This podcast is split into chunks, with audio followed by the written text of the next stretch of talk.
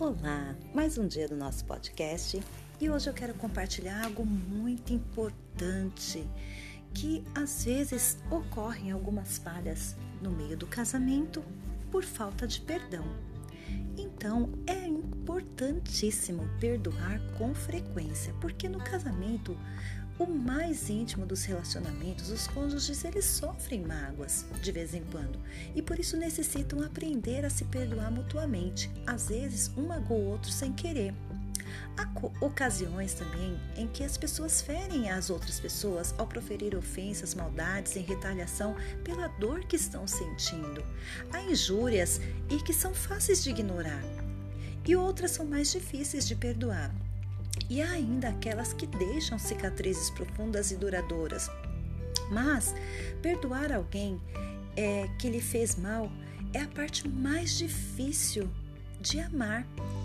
Contudo, não dá para continuar amando de verdade sem fazer isso.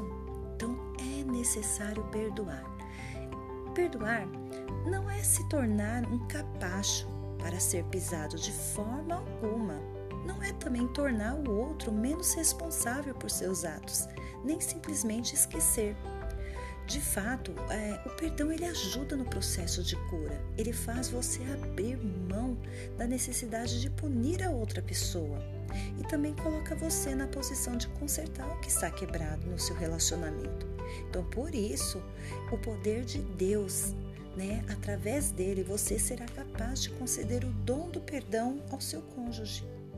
Em Romanos 5,8 ensina: Deus prova o seu próprio amor para conosco pelo fato de ter Cristo morrido por nós, sem nós ainda, mesmo ainda a gente sendo pecadores.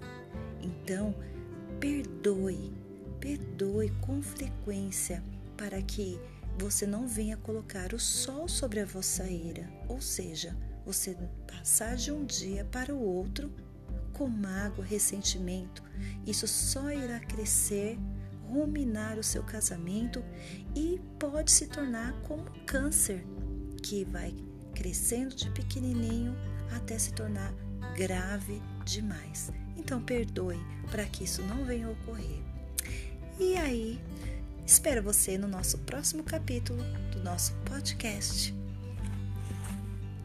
Esperança para uma família o caminho para um final feliz, ok?